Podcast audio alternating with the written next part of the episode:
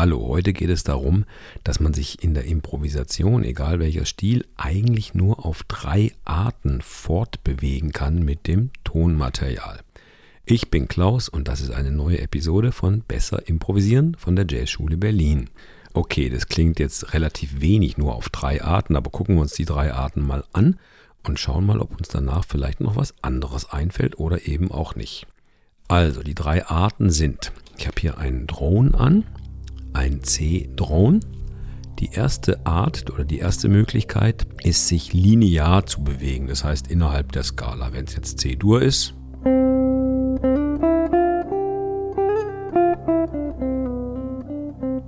ja, das wäre einfach innerhalb der Skala, linear, hoch oder runter. Aber auch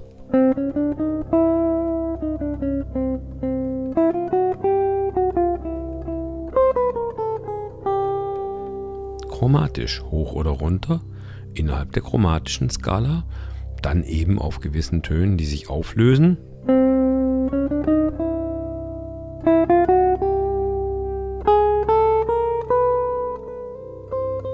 Stehen bleiben, das sind im Prinzip die drei Klangstöne jetzt. Okay, das ist lineare Bewegung innerhalb der Skala. Es könnte auch eine Skala sein wie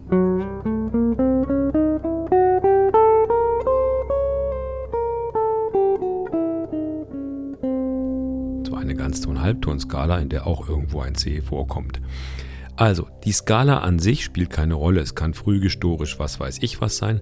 Innerhalb der Skala kann man sich in der Tonleiter, was auch immer es für eine Tonleiter ist, bewegen oder eben auch mit den Zwischentönen chromatisch. Das ist alles eine lineare Bewegung. Man überspringt im Grunde nichts. Die zweite Möglichkeit ist, sich in der Akkordbrechung zu bewegen. Da ist man schnell durch sein Instrument durch. Ja? Also C-Dur, der Dreiklang. Schon sind zweieinhalb Oktaven abgefrühstückt und rückwärts das gleiche. Aber natürlich auch C Major 7. Angefangen auf der Major 7.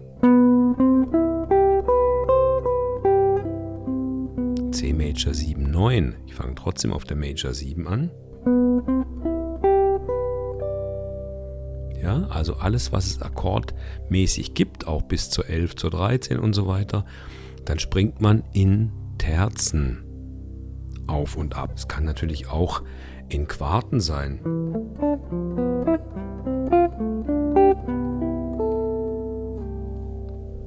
Oder in Quinten, in Sechsten und so weiter. Das führe ich jetzt nicht alles aus, aber das wäre in Akkordtönen. Wenn die Akkorde meistens eben im Jazz in Terzen sind, dann bewegt man sich in Terzen auf und abwärts innerhalb lediglich der Akkordtöne.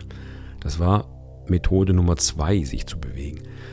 Methode Nummer drei oder Möglichkeit Nummer drei ist, ähm, da gibt es auf Deutsch gar kein so ein richtiges Wort, aber die englischsprachigen Länder nennen das Diets. Bei Dreiklängen spricht man ja auf Englisch von Triads und so könnte man hier sagen, Diets sind Zweiergruppen.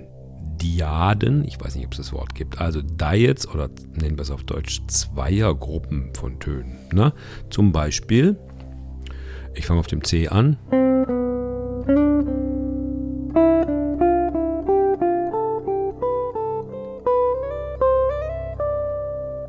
Rückwärts auch.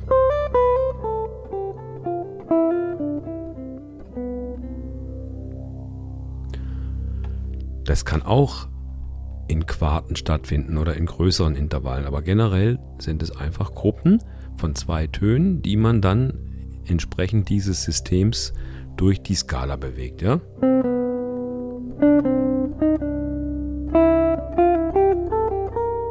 Jetzt habe ich Moll mit reingeschmuggelt.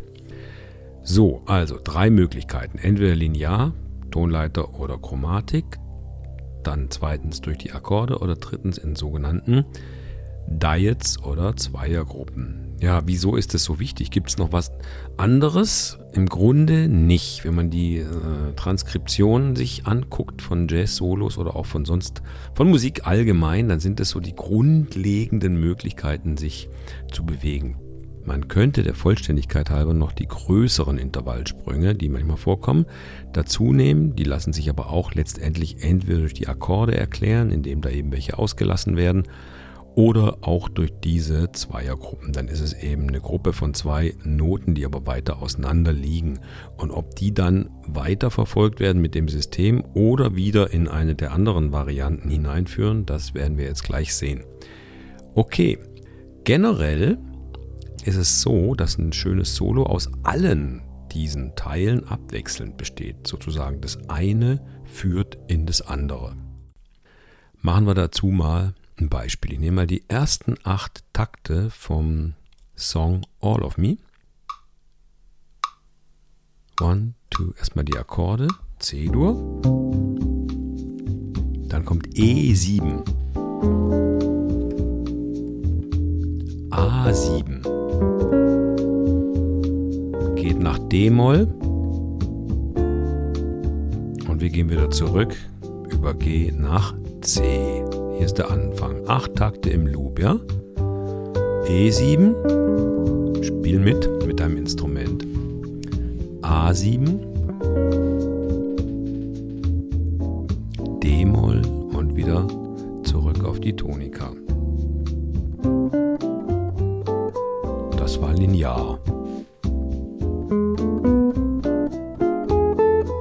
Auch linear.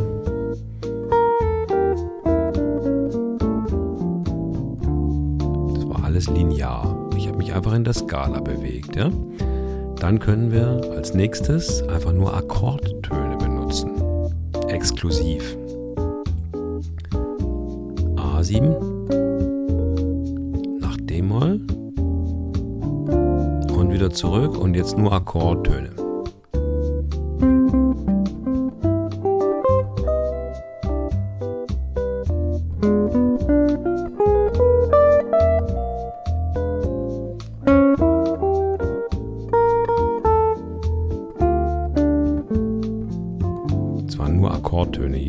99 Prozent, okay? Nächstes Beispiel mache ich Gruppen von Diets, Zweiergruppen. A7,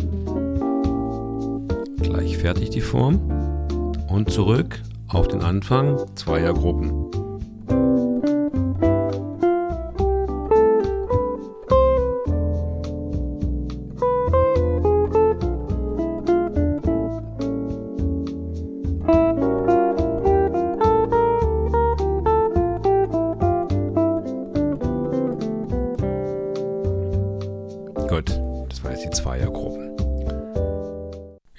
Alles exklusiv benutzt oder zumindest zu 99 Prozent. Das ist natürlich nicht der Sinn der Sache, weil ein schönes Solo braucht Abwechslung und das eine führt sozusagen in das andere hinein.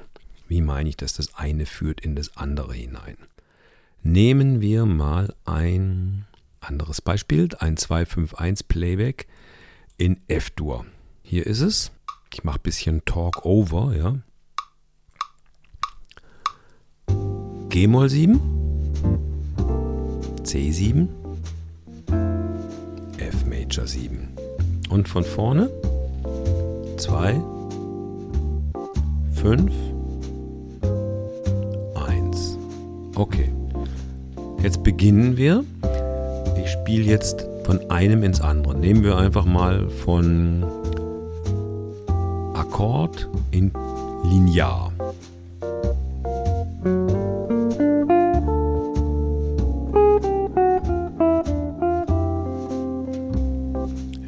Erst der Akkord.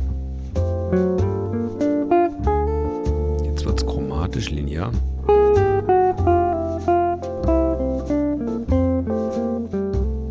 Jetzt bin ich sogar schon in den Zweiergruppen gelandet.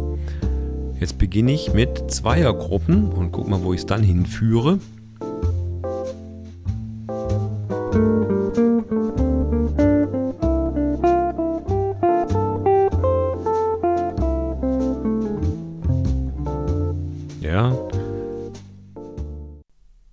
Zweiergruppen angefangen.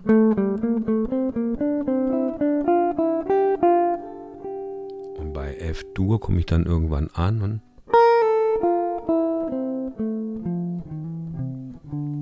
gehe dann in den Akkord rückwärts. Genau, also was ist die Übung dazu? Du nimmst dir ein 2-5-1-Pattern, spielst als erstes nur die eine Variante, dann die zweite, dann die dritte. Mach doch mal mit, wir machen es mal kurz durch. Erste Variante, nur die Tonleitung. Jetzt achtest du auch gar nicht darauf, ob es besonders musikalisch ist, sondern einfach mal das Material verarbeiten. Das tut auch mal gut, ja. Hier geht's los. Wir sind einfach in F-Dur.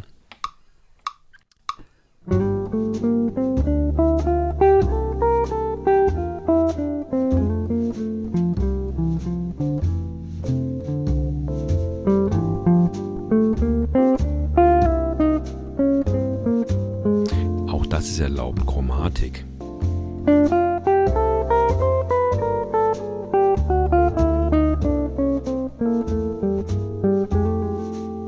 Das war das eine, Linear, Tonleiter oder Chromatik. Nur Akkordtöne.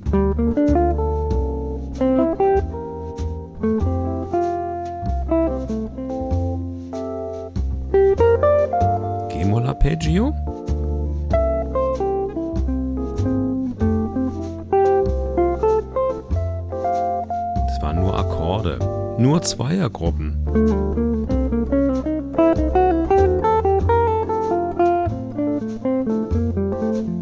Was war das? Ich habe jetzt einfach von vornherein gleich mit dem Ton G angefangen und so eine Ganzton-Halbton-Skala in Diets gemacht.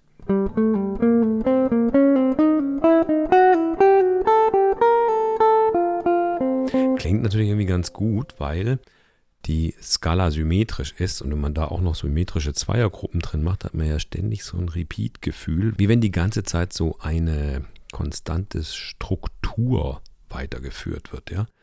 In so einer Struktur steckt natürlich was sehr Verbindliches, was das Ohr gut verarbeiten kann.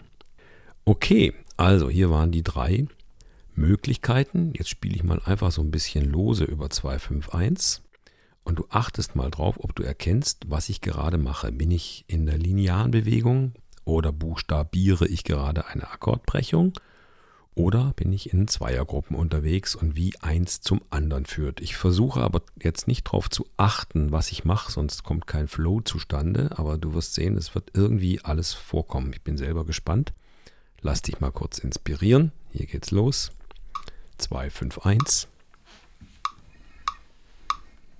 Thank you.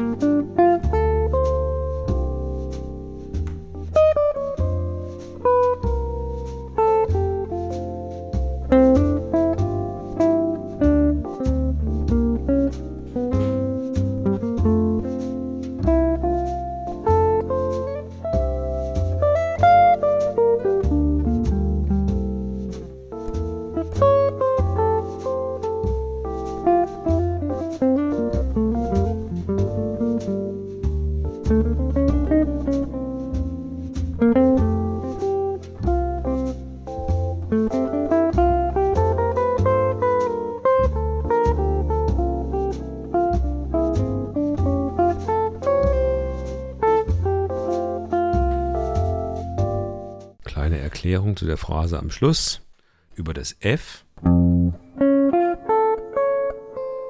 habe ich einen Akkord gespielt, aber einen A-Dur, Dreiklang vom Cis aus. Ja, ich mache das nochmal mit rein hier an der Stelle. Achtung.